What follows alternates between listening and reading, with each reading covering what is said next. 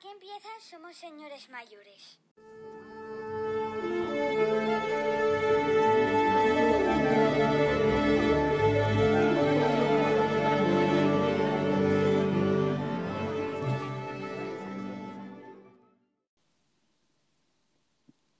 Buenas noches para nosotros, buenas lo que sea para los que miles y miles de personas que nos escuchan. Es más, eh, no sé si te lo dije, David, en Evox ya nos han dicho que tenemos que parar.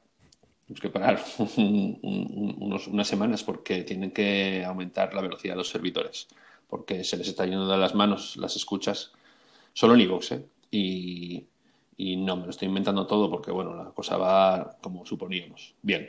Bien. Están escuchando nuestros amigos. Nuestros amigos y, y, y les está molando. Yo, de vez en cuando me llega un mensajín de, Sí. va, tío, estuvo guay este, estuvo guay el otro, a ver cuándo sacáis el próximo. Y la aceptación para nuestro público es... Es que es suficiente para de- nosotros. Claro, es lo de siempre. A mí, a nosotros nos escuchan 16 personas en Evox y les gustan los 16. No, eh, pero Y- no lo digas números. Bueno, la gente he dicho número, he dicho número al azar. He dicho No número al azar. y les gustan los 16. Yo estoy más contento que me escuchen 10.000 y que, y que la mitad digan, vaya mierda. No, no, el 100% de, de calidad. Eso es lo que buscamos aquí. Bueno, y es lo que ofrecemos, ¿sabes? También. No- preparamos a Nosotros en conciencia los programas, eh, los guiones a, a- a la coma, vamos, eh, a los puntos suspensivos, todo lo hacemos ahí por el libro y bueno, al final tanto trabajo. Está todo, pues, claro, está todo contrastado, estamos ahí días y días preparando y demás. Bueno, ¿de qué va a ir hoy el, el- el episodio? De Crimen y Castigo, y no de la obra de Dostoyevsky. Bueno, hombre, es, pasamos los reyes, pasamos los reyes Claro, y claro. seguro que a, a quien más y quien menos le trajeron algún juego, ¿no? De mesa. Entonces, eh, en mi casa trajeron uno, de hecho, pa- para abril. Uno de lo, de lo que vamos a hablar, además. Y qué mejor ocasión que esta para lanzarnos un poco a- al mundo de, De los juegos de, de, Lam- mesa. de Lampa también, De ¿no? Lampa, sí, señor. Sí, Lampa y juegos de mesa, qué Eh, maravilloso. ¿de qué, de qué vamos a hablar hoy? Eh, del Cluedo, famoso juego Cluedo. Todo el mundo lo habrá jugado, lo tenga en casa o no. Y como en este programa nos gusta hilar más que a Adolfo Domínguez, eh, lo vamos a meter con la película Cluedo eh, de El juego de la sospecha. el juego de la sospecha. Eh, y después vamos a hablar un poco de jugadores y jugadores complicados Los- de la NBA. Los sospechosos habituales del baloncesto Sospechosos americano. habituales de- del baloncesto americano. Entonces, bueno, vamos a comenzar hablando un poco de la, de la película, la película Cluedo. Yo, como siempre, daré un poco lo técnico, parezco el empollón y soy el que no lleva gafas. Y después David ya, ya meterá el, su flow, su speech. Sí, el, el sentimiento. Película. Cluedo, sí, sí, película Cluedo. Eh, se rueda en el 85, 1985. ¿Habías nacido ya, David? Sí, no tenía muchos años, pero sí. Y la verdad es que yo digo que el 85 fue un año de un cine de, de ojito, Sí, sí, ¿eh? a ver, ojo, eh, 84, 85, 86, estás en el top, ¿eh? Estamos en el top. Sí, Estamos en el top de- del friquismo. Eh, se estrena en el 86 en España. Eh, la película recauda lo que costó, o sea que tampoco mucho más. Eh, la dirige Jonathan Ujú. que, bueno, tiene dos, las dos más conocidas son Monjas a la carrera, Sí. película también del ochen- muy ochentera, bastante graciosilla.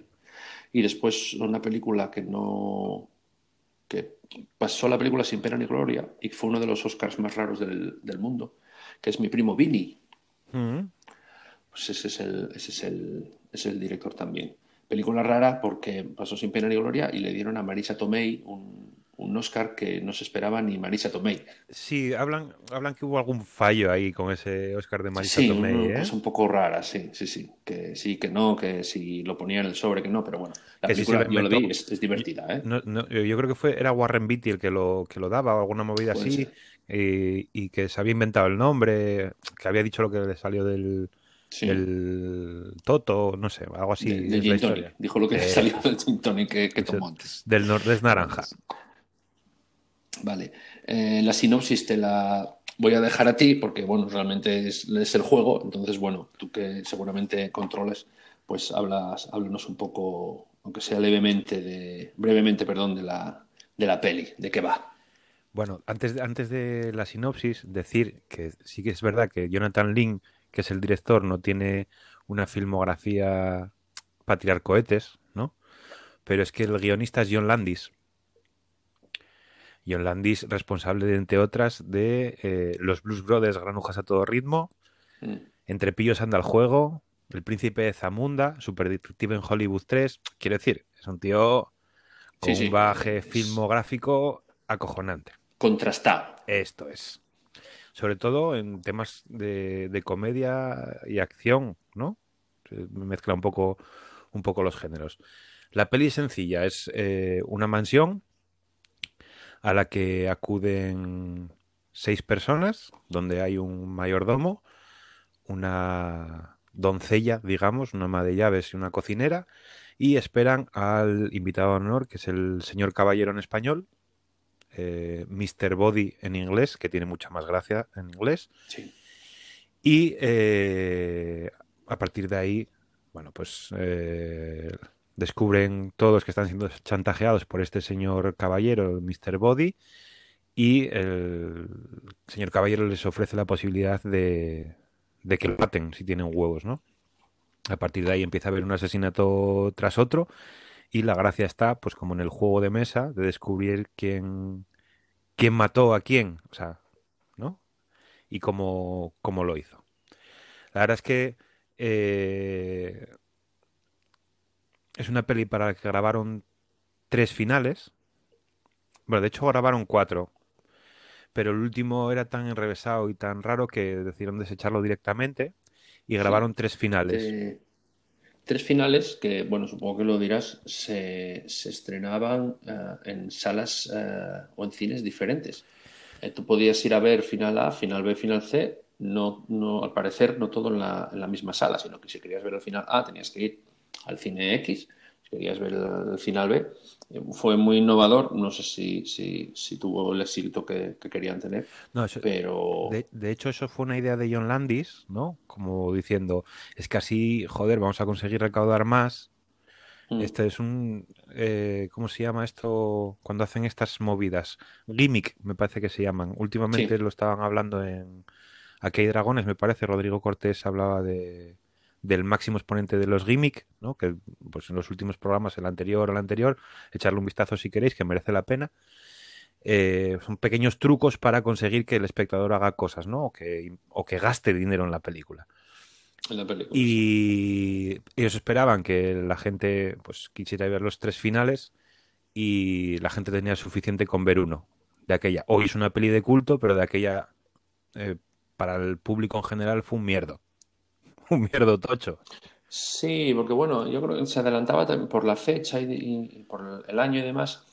Ah, si te das cuenta, ah, lo que hablabas, este John Landis también le gustaba mucho, pero es una precursora de ese humor muy aterriza como puedas, ah, muy agárralo como puedas. Bueno, tiene, tiene esos gags, a lo mejor no tan salvajes, pero, pero sí, bueno, pues de, de, conversaciones que, por cierto, como en todas estas películas inglesas o americanas, el doblaje al español, aunque esté muy bien hecho, eh, se pierden muchísimos chistes, se pierden muchísimos, muchísimos chistes que son mm, intraducibles del, del, inglés al, al, español. Pero bueno, eh, lo que dice David, eh, la película es un calco del juego, es la primera película que se, que se rueda, que se basa en un juego, después, bueno, pues han venido unas cuantas, pero ahí en el 85 se, basaba en el juego. Eh, lo de los tres finales y después un poco el, reparto. Eh, reparto que si, que si no me equivoco era un reparto de actores que estaban muy en el, en el candelero, como se suele decir, en, los, en, el, candelabro. en el candelabro. Eh, Tim Curry venía de... Yo no sé si había sido ya Pennywise Eso se me ha olvidado mirarlo, pero bueno, yo creo sí que, fue, estuvo... que fue posterior. Probablemente fuese Sí. anterior a esta peli eh, Rocky Horror Picture Show. Exacto, el Rocky Horror Picture Show. Eh, Christopher Lloyd, eh, que debía estar a punto de rodar Regreso al Futuro, puede ser. Del 85 también, por ahí. Quiero decir, Claro, igual sacó las dos primeras eh, dos películas el mismo año, ¿sabes? Estaba trabajando a, a full. sí. Sí, sí. Y después un elenco de actrices, eh, que en esa época también eran actrices mm, muy solventes. por, por poner un par de ejemplos y además una que supongo que, lo, que la controlarás bastante porque si no me equivoco es de tus películas favoritas. Ellen Brennan, que es la que hace de, de la señora Fais- Peacock, La señora Faisan, sí. eso es, eso es, Eh, que sale también una película que me he visto hace poco que es Cadáver a los postres. Es un película. Yo creo que, vi- viendo un poco la temática, es, un Sí. ca- es, es anterior a. Un cadáver de los postres es anterior a esta. No quiero decir Sí, mucho es de 10 ella. años antes, yo creo, ¿eh? por ahí andará. sí. Pero bueno, a partir de ahí surgieron varias películas de este estilo, ¿no? De, de Sí. una mansión y un, y un crimen y descubrirlo. Yo creo que para, el- para el próximo podemos hacer un cadáver a los postres. Y alguna cosita. Yo creo más. que merece la pena porque además el, el- el cadáver a los postres tiene, tiene un, un- un reparto bastante friki además. Pero esta, esta, esta, esta chica, Eileen Brennan, eh, sale también en El Golpe, Sí, hace de la, la madame de. la madame de la casa de... Perdón, Bueno, no- sea, la madame. ¿no? Es la, dueña de... La dueña del carrusel. Sí, sí, sí. la dueña de- Y sale también de Señora Loca de los Gatos en una película que me encanta, que es Jeepers Creepers. Sí, es cierto. Allá metió ella el gen de chiflada y, y se quedó. Eh, una más te digo. Eh, Hombre, hay te- hay- Madeline. Antes de que, Dime, dime. de que pases, hay que tener en cuenta que, que esta Eileen Brennan eh, grabó esta. rodó esto justo al salir del centro de Sí. rehabilitación. Había estado muy drogada O sea y que- muy bebida. Y eh, pues viendo que estaba bien, hizo, hizo esta peli. Y ahora tú vas a decir Madeleine Kahn, que era, Sí. era muy amiga de, Que sale- de, de esta que estábamos hablando, de Eileen Brennan. ¿Mm? También, sí. Y que sale, es, la señorita White, si no me equivoco. Sí. Y es eh, la que hace un papel también muy cómico en El jovencito Frankenstein. No es la, la campesina, es la novia mujer de, de Frankenstein que al final la transforma en, en- en Frankenstein chica también. Es una chica, una actriz que si la buscáis la cara también, os, os- os- los que sois un poco viejunos, os va a sonar también. Sí, eh, salía, en muchas películas de 89. salía también sillas de montar calientes. Que decir, También. hizo, hizo migas ahí con Mel Brooks, vaya. hizo migas con ellos. Y, y poco más. Mira, la- me hace mucha gracia porque por seguir hilando, parecemos aquí Zara, eh, Colette Comp, me parece que es la que hace de, De Yvette. De Yvette, eh, que sale con unas aldabas tremendas en la película, y no lo digo yo, en la, la película se basa, eh, tiene muchos gags, eh, muchos gags visuales por el escote que lleva. Eh, sale en La Jungla 2. ¿Sale en la jungla 2? Sale en la jungla 2. Uh, tío. ahí- Y es Connie, lo tengo aquí apuntado, eh, Kowalski. Y es la rubia, sale muy poquito, ¿eh? Es la rubia que sale en el ascensor hablando con ellos cuando van a. Cuando están en el, en el aeropuerto, al principio, bueno, si lo buscáis, tiene un pequeño papel, es muy pequeño, pero bueno, sale como en la comisaría y demás, dentro de, de- lo que es el aeropuerto, me parece, en la jungla 2. Eh, para que veáis qué nivelazo. ¿eh? Eh, la señora ha envejecido o ha cumplido años mal, teniendo en cuenta cómo sale en esta película. Bueno, pero, Pero si pensamos en es que nosotros actriz- mismos, Sí, sí, es decir, nosotros estamos cascadísimos no cabe duda. y ya estará estupenda. Y no nos dedicamos a eso, o sea que bueno. Pero aún así, eh, es, un- es una anécdota muy hilada para ser señores mayores. No, no, no hablas. ¿Qué más? Comentaste de, de Christopher Lloyd, que estaba, estaba a tope, y Tim Curry, que es el protagonista de la peli, digamos, ¿no? Pues el Sí. mayordomo es el que lo mueve todo. Pero es que están también Martin Mull, que es el, es el coronel Mostaza, ¿no? Coronel Mustard. eh, Mustache. que tampoco es que tenga una carrera flipante, sí que hizo, hizo bastantes cosas, pero luego está Michael McKean, Sí, que es otro de los clásicos. si sí. entras a, a el IMDB y te pones a mirar lo que tiene hecho, es como para caerse de espaldas. Es decir, hizo de todo. Y trabajó con todo el mundo y puso voz animación, acción real, series, cines, cine, hizo de todo. Entonces, por, por tener un par de tres cosas que haya hecho, ponía voces en Pinky, ¿vale? Sí. Una serie de, de animación. Series, participó en. Ay, sí lo diré. Buenos Presagios, que es una de las últimas superestrenos de, de series de Amazon Prime, basada en la obra de Neil Gaiman y Stephen King. Sí. Y además, eh, lo tenía apuntado en algún sitio y ahora no sé dónde lo tengo. Ah, está aquí, vale. En Better, Bet- Better Call, Call Better Call Saul, Saul. sí, salen algunos episodios, sí. Entonces, quiero decir, es un tío eh, que hizo carrera, pero a piñón. Y tiene un papel muy simpático en esta, haciendo de. de. de gay, ¿no? Eh, Sí, lo- además lo lo, dice. Y, es y este hombre sí que es de esto que tú lo ves eh, en, la- en el 85 actuar y, y dices tú, oye, esa cara, ¿cómo me suena esa cara? Claro, es que esa cara tú estás acostumbrado a verlo del 90 para adelante. Porque es un señor que, bueno, se ha puesto fuertecito y tal, pero esa cara es, eh, eh, te está toda, estás to- toda la, la cabeza, está toda la película diciendo, me suena a horrores, claro, hasta que al final lo ves en unas fotos actuales o de hace 10 años y lo que dice David es que sale, es como el hermano de Julia Roberts, sale en todas las películas del mundo. Eric Roberts, vaya mito. Igual habría que hacer un especial de Eric Roberts. Pero Eric bueno, Roberts, sí, sí, solo hablando de él, que seguro que tiene, está elegido por algún equipo de la NBA. molaría tanto. Bueno, cosas, cosas que, que, que merece la pena reseñarse de esto. ¿no? ¿Mm? Tú lo, lo apuntabas antes, eh, toda la película es prácticamente un calco a- al juego, juego de mesa, Sí. ¿vale? La disposición de las habitaciones, la decoración de la baldosa, eh, los nombres Las de- armas los que dejan, las armas también, incluso alguna que no sale, como era Sí. el veneno, sí que se menciona en la película Sí. en cierto momento. Y, y la verdad es que es un- fueron al, al detalle en reproducir el, el juego. Algo que, por ejemplo, no hicieron en la peli esta de Hundir la flota, ¿eh? que es eh, que Mm. sale Rihanna, tal. Sí, sí, decir, son, son dos maneras muy diferentes de afrontar la adaptación de un juego de mesa al cine. ¿Vale? Eh, detalles.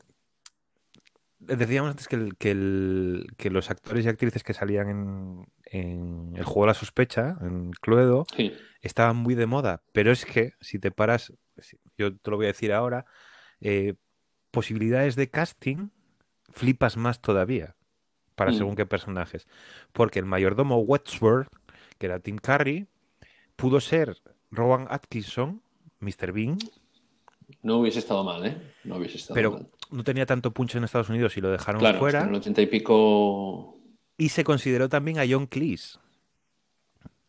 Quiero decir, no eran no los, los actores como la copa de un pino, cómicos eh, como nadie, ¿no? Sí, sí, sí. Luego, Sí, pero bueno, es verdad que en el 85 a lo mejor no lo habían, entre comillas, petado tanto como este Tim Curry, que siempre fue un segundón, ¿eh? Es verdad que, que tal, pero bueno, Es que actúa Tim- muy bien. hay que tener en cuenta, tal y como está la situación hoy en día, Tim Curry actuó con Donald Trump Sí, sí. en Solo sí, en. Casa 2, Solo en casa, sí, sí. Solo en casa 2, si no me equivoco. perdido en Nueva York, eso es. Para, para la señorita Escarlata, que es Leslie Ann Warren, Sí. pensaron y hablaron con Carrie Fisher. De hecho, era Carrie Fisher.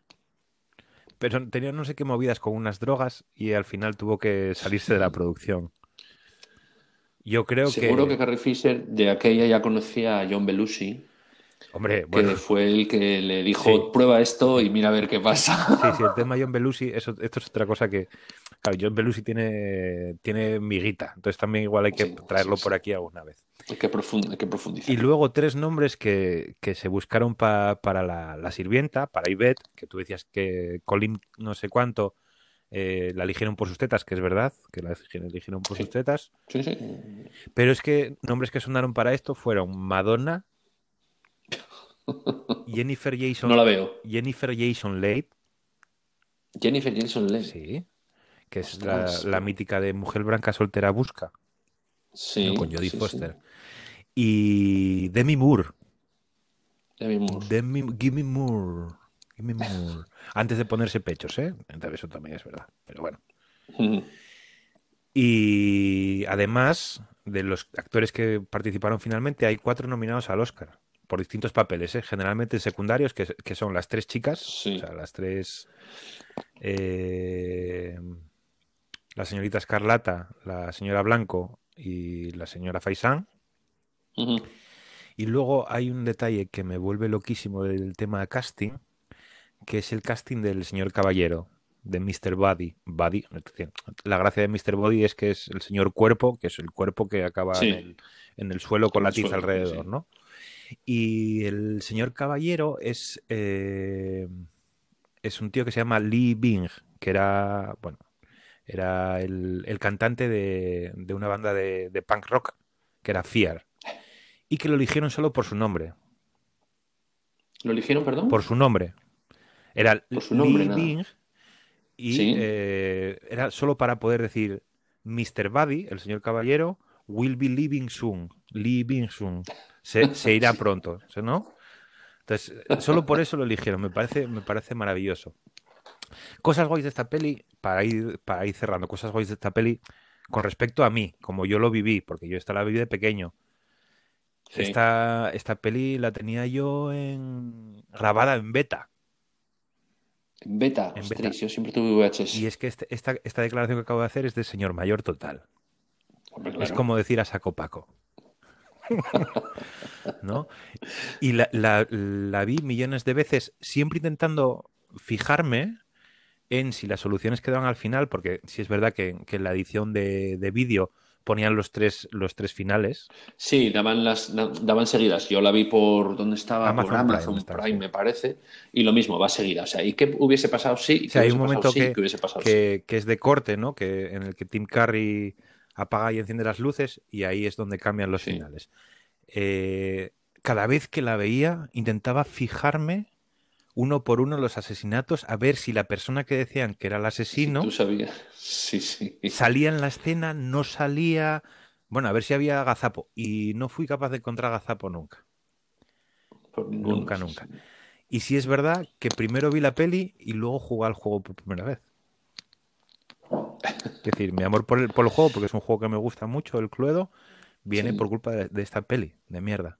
de la peli. Que no- Es que el juego, y, y pasamos al juego ya, es que el juego tenía su historia, porque bueno, da, da, tú dices, bueno, voy diciendo cosas, no, no, no, no es, no, no es en absoluto, yo he jugado muy poquitas veces, y no en mi casa porque no lo tengo, pero bueno, con amigos, con fa- otra familia, lo que sea, y, y sí que había que prestar atención y, y no ser demasiado osado, no ser demasiado osado.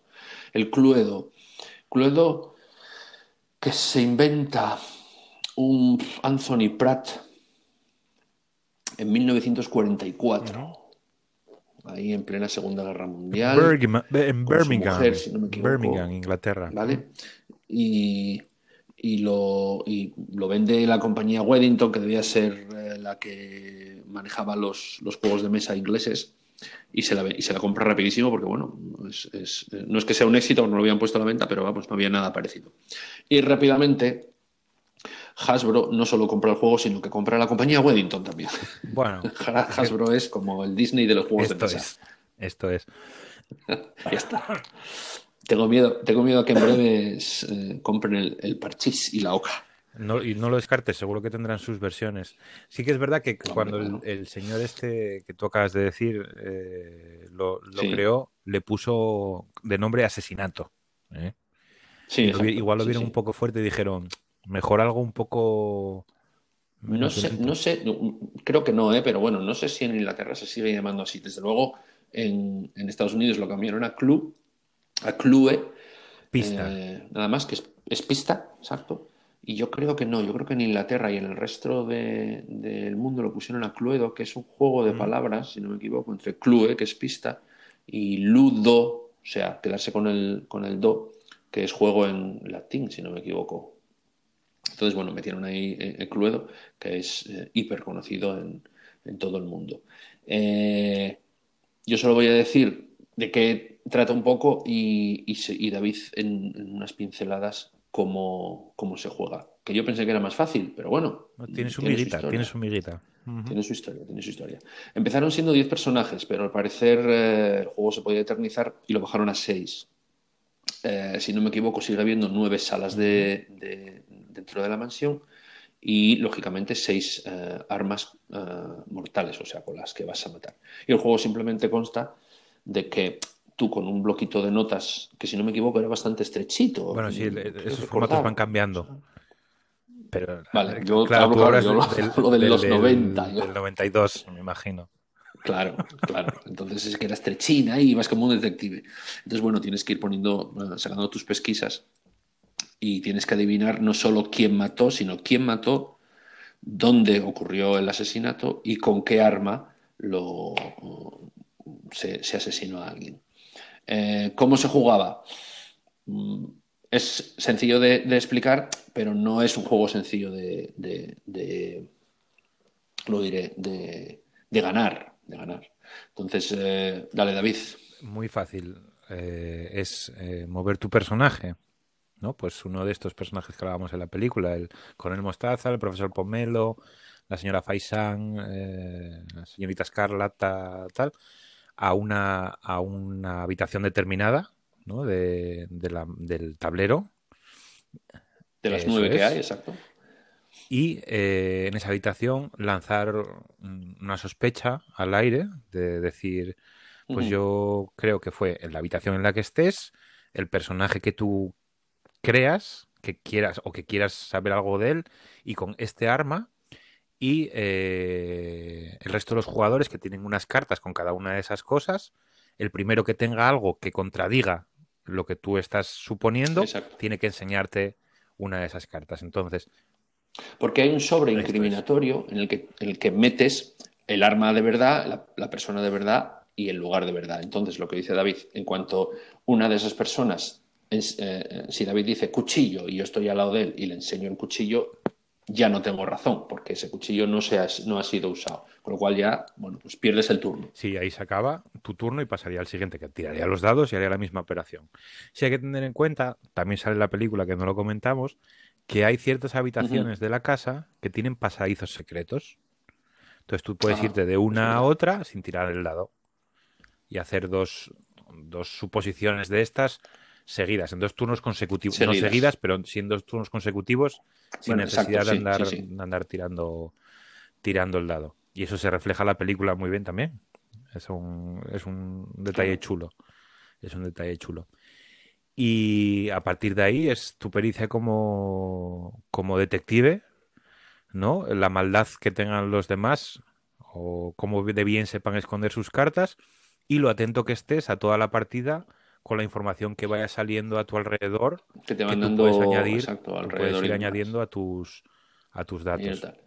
es muy importante porque claro habrá gente gente joven que esté escuchando esto que diga bueno pues cada vez que entro a una habitación acuso a alguien no no. Si, acus si haces una acusación en firme y de fue eh, fulanito en esta habitación con este arma y no preguntas sino que quieres abrir el, el, el sobre de, con las pruebas definitivas y no acertaste, corrígeme si me equivoco, vuelves a cerrar el sobre, nadie lo ve y te tienes que Esto retirar es. de la partida. O sea, no es. sigues jugando. O sea, que en eso de, ah, voy a, juego, resuelvo cada tirada. No, no. no. Claro, claro. Esto, esto no es el parchís. No es el parchís ni se le parece. Ni se le parece, porque. No, sé, no sé cuántas posibilidades tienes de, de ganar en el parchís, pero de acertar, de acertar la solución en una partida de Cluedo o sea, quiero decir, hay 324 soluciones posibles. ¿no? Claro. Las combinaciones de eh, eh, habitación, personaje y arma hacen 324, con lo cual, bueno, hay que, hay que trabajarlo bastante. Cuanta más gente haya en la partida, además, más, más difícil es, más entretenido también. Pero bueno, yo creo que es un juego que, que merece la pena porque, porque vale para todo el mundo y para todos los gustos. Y seguro que, seguro que lo miraste, Pues aún así yo sé que soy el friki de las ediciones especiales y de las movidas así más, más raras, pero hay mogollón de cluedos especiales. En mi casa hay tres, diferentes todos. Sí. Eso es lo que hace Hasbro. Hasbro, tiene- Hasbro tiene Monopoly hasta del Museo del Prado. Quiero decir que lo que tú decías, eh, ¿cuántos, cuántos mm, mm, ediciones especiales de, de lugares especiales chulos? ¿Cuántos, cuál- ¿Cuáles son los más los que pueden ser más conocidos? Yo conozco uno que es España, Madrid, España. Entonces es en esta calle. ¿De demás. o de Cluedo? Eh, no, no, no, de, de- del Cluedo, Cluedo. del Cluedo, sí, sí. Sí que hay, hay varios de de España, hay de Sevilla, Madrid, Bilbao y Barcelona, Sí. y hay uno que es de Oxford, de Oxford. No sé qué, cojones tiene que ver Oxford en todo esto, la verdad, pero existe, existe. Y luego sí es verdad que, que aprovechan el juego más, mm, bueno, aparte de tener el- ediciones junior, ¿no? Que está muy bien para jugar con peques, Sí, algo más fácil. está tal, adaptado a jugar con peques y en lugar de un asesinato es descubrir quién se comió una tarta, con qué bebida la acompañó y dónde la comió, ¿no? O a qué hora. Es decir, no es, la- Algo así, sí. no es la misma dinámica, es un poco más, más sencilla, pero es, es guay igual. Además, a los peques les mola arrucarse un poco la cabeza, ir apuntando, esconder el papel donde apuntan. Bueno, es un rollo chulo pa- para jugar con los más, los más pequeños de la casa. Yo lo recomiendo. Aquí se juega, iba a decir mucho, se juega de vez en cuando y siempre lo pasamos bien. Mm. Y tiene un Es divertido, es divertido. Yo lo sobre todo el Junior tiene un divertido. componente de suerte que hace que si los, si los niños o las niñas con los que juegas se fijan un poco, puedan ganar. ¿Vale? Porque tiene, tiene fichas trampa, bueno, está, está muy diver. Y sí que hay mogollón de ediciones especiales de series y de, y de pelis. Que eso siempre, siempre. Claro. Por ejemplo, porque te quedaste ahí y eso es que no lo miraste. Es que no se te, creo que no se te escuchó, repite, repite. Hay un especial. No, que hay muchos, eh, hay muchos especiales de, de series y de pelis y te quedaste parado. Sí. Yo esperaba que metieses alguno tú, porque seguro que lo miraste, pero parece que no. No, no, No. no, no, no. Vale, no. vale. Los especiales no los entonces yo los cuento, cuento unos cuantos, ¿vale? Eh, Juego de Tronos. Juego de Tronos tiene de todo también, ¿eh? Tiene Monopoly, tiene, debe tener Risk también. eh, tiene Sí, sí, bueno. Hasbro, ahí hay un- una, una simbiosis, como fotosíntesis que decían en, en Gran Hermano. Big Bang Theory también tiene. Walking Dead Tiene, hay algo de Star Wars. también, también, sí, sí, sí, sí. No, Hay Harry, no. Harry Potter, que se lo trajeron los Reyes a mi casa este año. Ricky Morty, Doctor Who.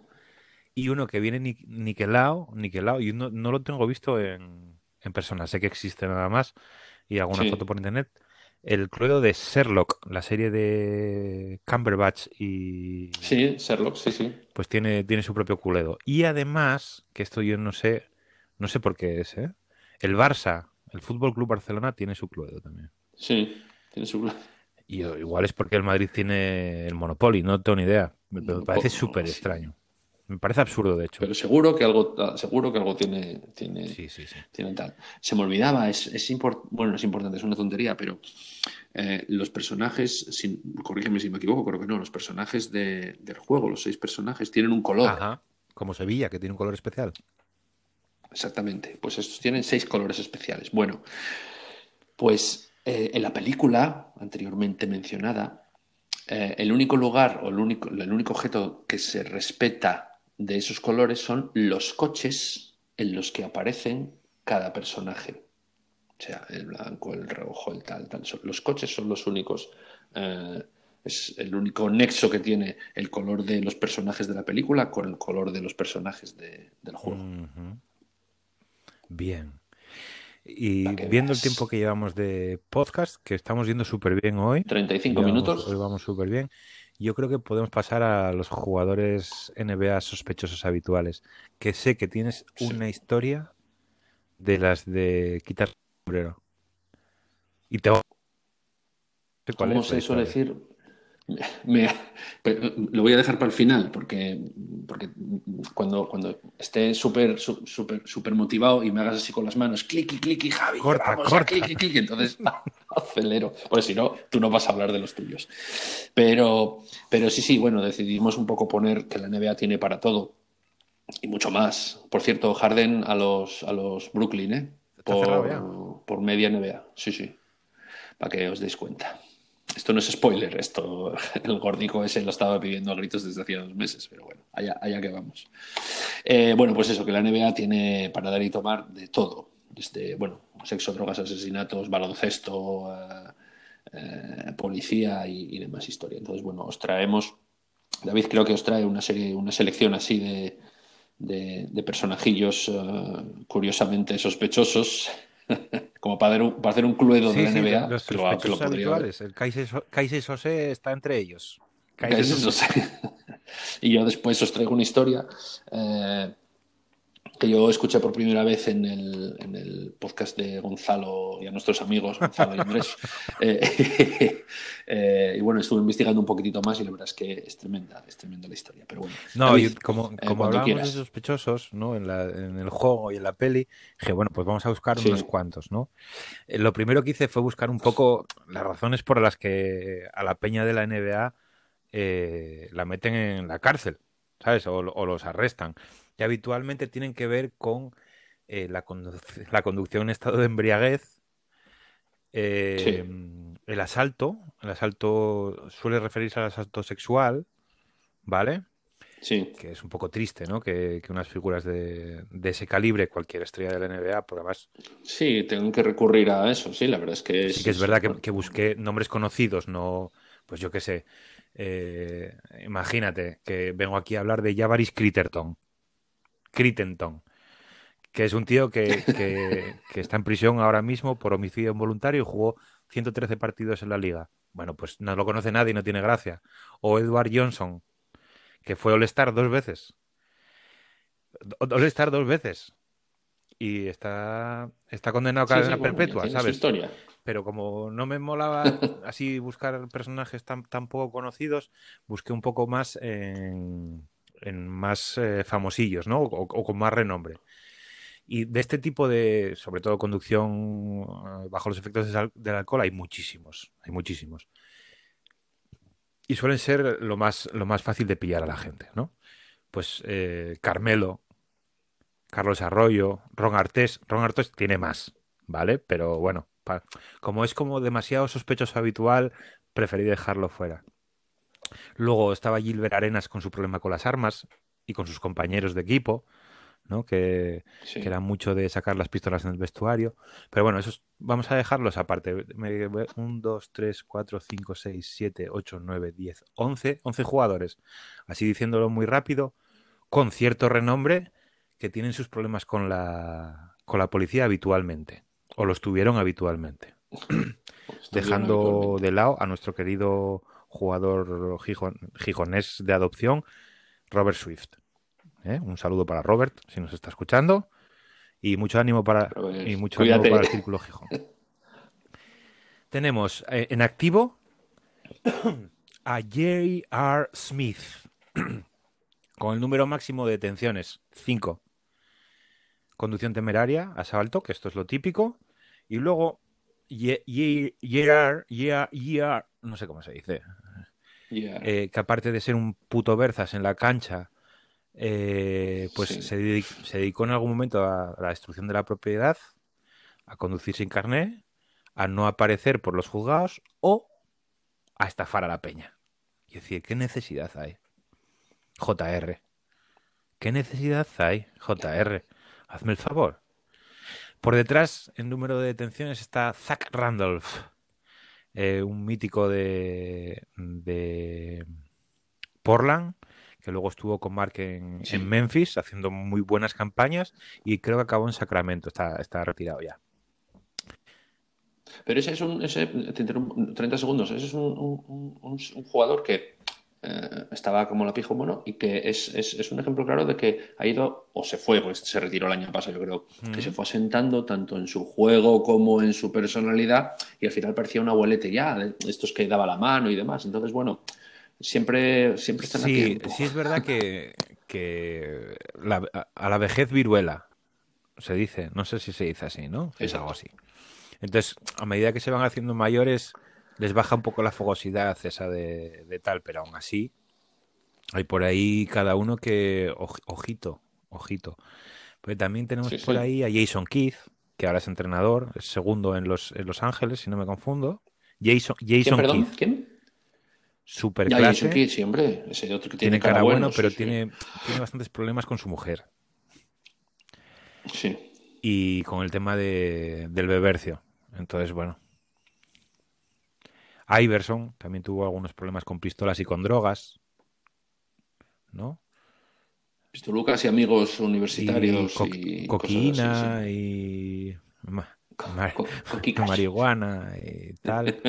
Nocioni, Nocioni, Andrés, el Chapu Nocioni. Eh, El sí, Chapu, ah, no, pues ese no sabía nada. Yo sé que sé que es un, es un cabroncete en la pista. Y, y es cazador con arco. Que esto no, es- no se sabe Hola, mucho, pero es cazador con arco, el cabrón. Pues pisó calabozo por, por conducción bajo los efectos del alcohol. Lo pillaron porque iba muy despacio, me parece. O sea, para que te hagas una idea de lo jodido que debía ir. Sí, sí, sí. Luego, Jermaine O'Neill, ya voy hacia atrás en el tiempo, ¿eh? voy a, a los más viejos todavía. Tiene el- el- un clásico de, de Indiana Pacers, un pivot rocoso, defensor, muy buen jugador. Tiene el récord, el récord de jugador de la NBA más joven en ser detenido, con 18 años y 8 meses. ¿eh? Resistencia a la autoridad. Que bueno, oye, cuando tienes que protestar, pues tienes que protestar y te da igual con- contra quién sea.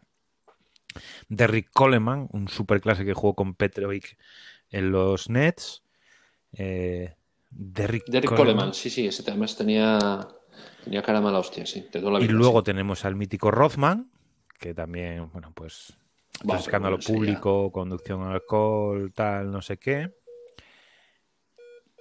Scottie Pippen, este Pipi que suena es nuestra llamada, nuestra videollamada que no está funcionando por algún tipo de razón. Está un poco rarita, sí. Igual que el sonido, bueno, a ver, a- a ver cómo sale este. Pero bueno, Bueno, a ver, que sea lo que Dios quiera, porque cada, los problemas que tenemos con Sí. Anchor son tremendos, Javier, tremendos. Está diciendo eh, Dennis Rothman, bueno, o sea, todos contábamos con que Rothman pisó calabozo sí o sí. Scottie Pippen, Scottie Pippen, Scottie Pippen, armas de fuego y violencia doméstica, guapamente, en el 94-95 que fueron unos años así que no estuvo Jordan, más o menos. Entonces parece que se le complicaron un poco. él se creció, él dijo, Eso. ahora mando yo.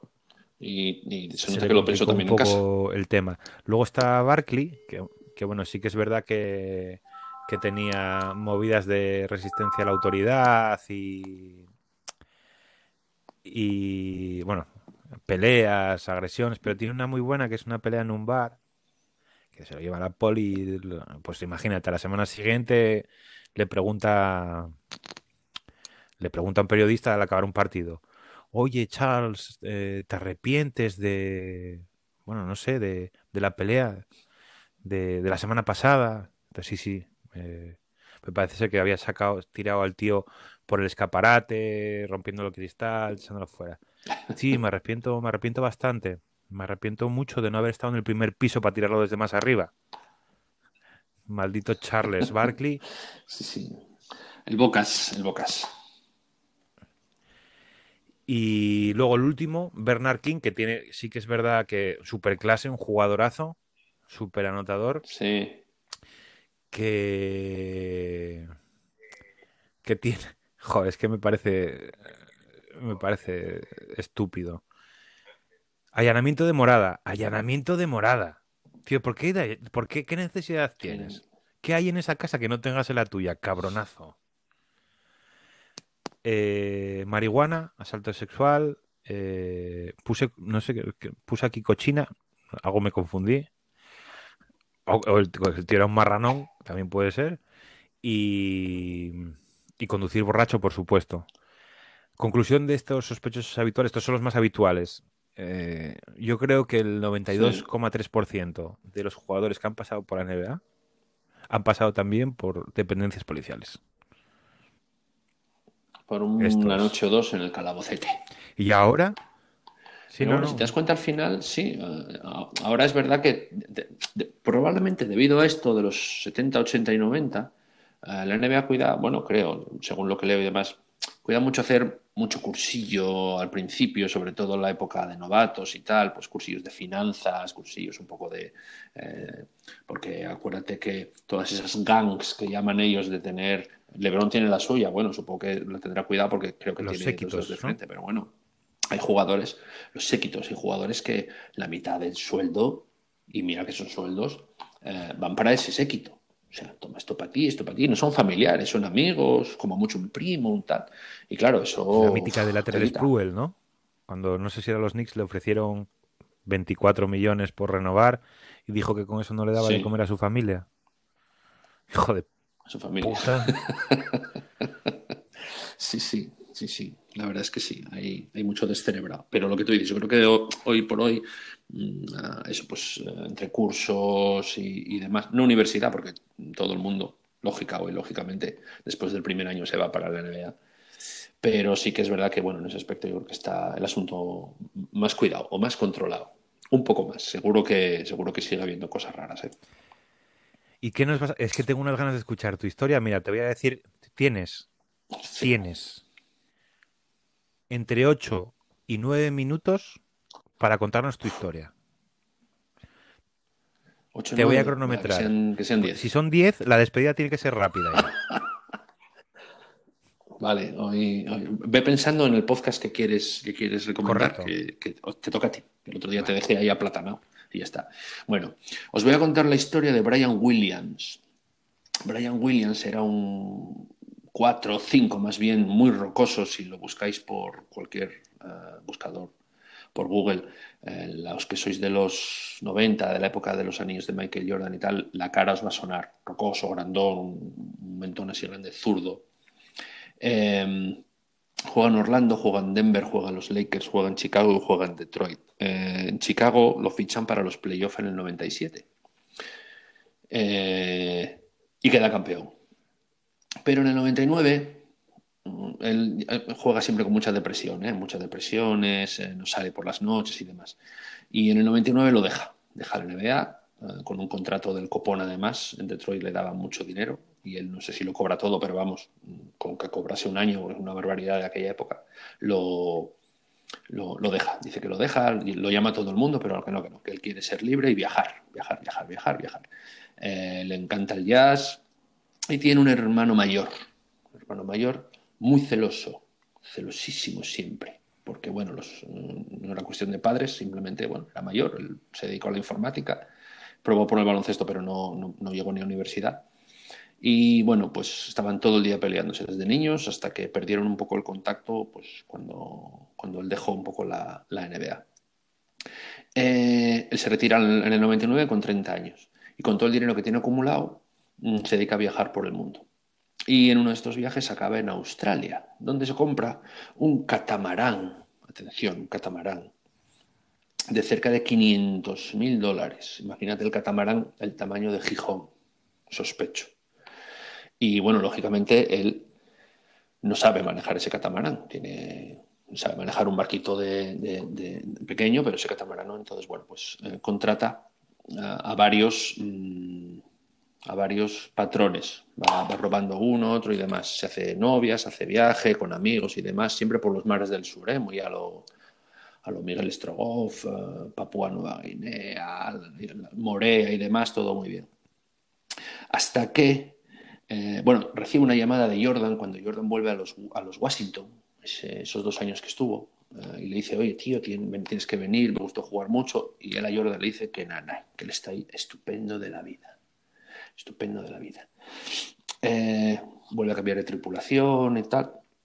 Y en uno de estos viajes, eh, él, bueno, pues quiere pasar unos días en, tierra con, la novia de toda la vida que recupera en Nueva York.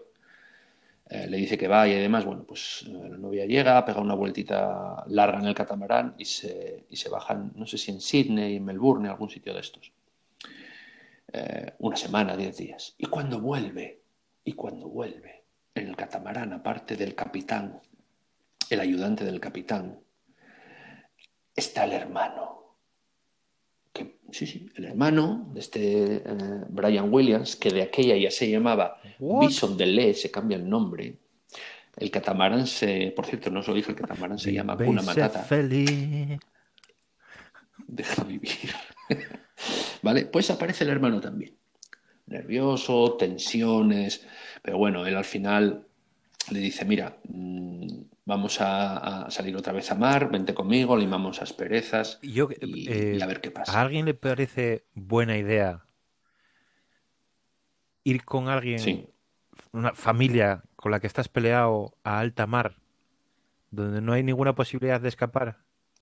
Eh, yo creo que el problema, claro, el problema, el problema que, que yo le veo es que eh, hacen más de 10 años que no tienen contacto porque se llevaban tan, tan mal. Eh, incluso la madre estaba avergonzada porque alguna vez los llevaba con 20 años a- a- al supermercado y demás y se peleaban, pero se peleaban como yo con mi hermano cuando tenía 8, pero con 20 años, dos tíos de ¿Sigues 2 haciéndolo? metros y 2 metros 9. Pues, Pelearte con tu hermano. El- el- bueno, bueno, mm, alguna vez, alguna vez nos hemos mirado raros. Pero bueno, yo creo que viene por ahí el problema, que después de 10 años él viene pues bastante necesitado, al otro le da un poco de pena. Es verdad que este Brian Williams es un, es un vive y deja vivir, una cuna matata total. Tiene todo el dinero del mundo porque ha cobrado mucho, solamente, solamente se ha gastado eso que es mucho, pero para él 500.000 euros 500 mil dólares eh, no es nada para los supuestamente millones que tiene que tener ahorrados de la NBA, porque repito, no salía, no, Entonces, bueno, pues sale con ellos. Eh, el hermano, lo único que le interesa es que los patrones del barco le expliquen cómo navegar. Solo. Solo. Ellos ya están en alta mar, ¿eh? o sea que ya la teoría de David de déjalo, no, porque déjalo es tirarlo por la borda, que a lo mejor, bueno, era una acción. Entonces los, eh, el, patrón y el ayudante del patrón avisan al otro y dicen, oye, es que este está interesado de la noche a la mañana en que le expliquemos que si la vela, que si el motor, que si tal, que si la brújula, que si no sé cuánto más. Vale, dice el otro, bueno, pues qué rayo, qué sé. Entonces, bueno, él, después de varios días, eh, controla ya eh, lo que tiene que controlar aquel pedazo de catamarán. Eh, Pasados unos días de cierta tensión, eh, en una noche eh, empiezan a discutir. El hermano mayor diciéndole que siempre le podían las peleas, que si tal, que si cual, que si la NBA, que si al final se. mm, picándolo mucho, pero mucho, mucho, mucho. Mucho que al final el otro se levanta y se encaran. La novia del muchacho, del amigo Brian, se interpone un poco y el hermano mayor, queriendo sin querer, la empuja y cae de muy mala manera no la, no, no la mata, pero cae de muy mala manera contra, la, contra, contra el suelo. Se da la cabeza contra algo. Entonces, más todavía se eh, empieza la discusión. Y el hermano mayor, el chunguillo, vamos a decir, saca una pistola Pero de su chaleco. de su chaleco de, de navegar, sí, sí. espero. Pistola No, pero, pero el chaleco No, no, una Glock. de Una Glock de- 45. de- salvavidas. El chaleco, sí, sí, sí, el de, navegar que hay que ponerse, que hay que ponerse obligatoriamente siempre que estés en alta mar, ¿eh? que yo tengo el carnet de PER y de PNB. Yo puedo, puedo, puedo, puedo, puedo, puedo patronear. Eh, Pistola que curiosamente no era de él, era del hermano que tenía muy escondida en el catamarán, con lo cual imagínate lo chuco del hermano que le ha tenido que requisar y- y revisar todo el catamarán para tal. Eh, se pone tan nervioso que le pega dos tiros a su hermano y lo deja allí fulminado. La novia, eh, que entre la conmoción y no empieza a asustarse, le pega otros dos tiros a la novia. Y el patrón que aparece en, en- en el tal aparece y le pega dos tiros al patrón. Hasta ahí, todo correcto. ¿Qué hace con los cuerpos? ¡Pum! Al agua limpia todo el catamarán de, una manera tan alucinante que hasta que no llega ahí Grison y la CSI no encuentran huellas meses más tarde y llega con el catamarán a puerto. Me queda un minuto de sobrísima. Llega con el catamarán a puerto. Eh, lo deja ahí, coge toda la documentación del hermano, al parecer se deben de parecer bastante, y suplanta la identidad del hermano en bancos, en tiendas, con las tarjetas de crédito, etcétera, etcétera, etcétera. Eh, como el hermano no envía correos electrónicos ni nada a nadie, empiezan a investigar. Lógicamente, desde el fondo del mar, pocos correos vas a, vas a mandar. Y este, este chico coge catamarán y desaparece. Hasta que, pues no sé si son año y algo después o año y poquito después, aparece eh, en Tijuana, playa de Tijuana, eh, prácticamente en coma tras intentar suicidarse con calmantes barbitúricos eh, y tal. Mm, hace la investigación y como él está muerto ya, no ha podido, no pudieron saber qué ocurrió. La, todo esto que acabo de contar es la hipótesis es la hipótesis más aceptada. acabas de no se sabe casi realmente contándonos una lo que ha historia pasado. que es una puta historia. que las eh, Todos, todos, todos los detectives, todos los policías, todas las declaraciones, todo, todo, todo hace O sea, que pensar que eso, esa historia es lo que pasó. Pero él, al, al encontrarlo prácticamente en coma y morir a las dos semanas, no puede esto lo, eh, corroborar. el- Stephen King, el- eh, el- yo creo, o eh, John Grisham o algo así. Así que, como puedes ver, eh, es verdad que no hay, no, no hay los tres cuerpos, nunca han aparecido los tres cuerpos. Es verdad que el catamarán, después de buscar por activa y por pasiva, han encontrado una gotita de sangre, un no sé qué, eh, tal. Entonces, bueno, eso es lo que pasa. Eso es lo que pasa cuando enfada, tienes ¿no? un hermano que no llega a jugador de NBA y que tiene deudas por un tubo y se lo enfada, jodido. eso es. Y que consigue Bueno, encontrar. ya eh, que me dices que recomiende podcast, quiero recomendar, sobre todo para los que son señores mayores con nosotros, como, como nosotros, eh, un podcast. Tiene pocos episodios porque surgió en el, en el confinamiento, pero si les, a los que les mole en básquet, el, el básquet que está en eso, pues a cinco años arriba, cinco años abajo, eh, merece mucho Sí. la pena escuchar, ver en YouTube o escuchar Charlas de Café, se llama, con Charlas de Café ¿Cuál, perdón? ¿Cómo? con Fernando Sanemeterio, Charlas de café, vale. jugador internacional eh, de la selección española de Ajá. baloncesto, y Rafa Martínez, jugador internacional de la selección española de baloncesto, que en el confinamiento se aburrían, llamaban a colegas, los entrevistaban y lo subían. Entonces, eh, hay varias entrevistas chulas, eh, pues por ejemplo a Marceliño Huertas, eh, Roma Montañez, Chapu Nocioni, Ah, es que, Está, es que está sostiene guay. contactos, Es una caray, pena porque lo yo a dejaron tirar a de agenda, claro, ¿qué- vol- volvieron a jugar y, lo dejaron a media. Pero esos cinco episodios que tienen subidos están, Sí, sí, sí. están guays. Sergi Yul también y, y son molones, están guays. Muy bien. Pues creo que hemos llegado justo a, a la, a la horita de siempre, eh, muchachos. Mm, Para mí ha sido un placer como siempre. Eh, y poco más. Quedaos en casa, que el bicho está dando por saco otra vez. Eh, Salir a lo imprescindible.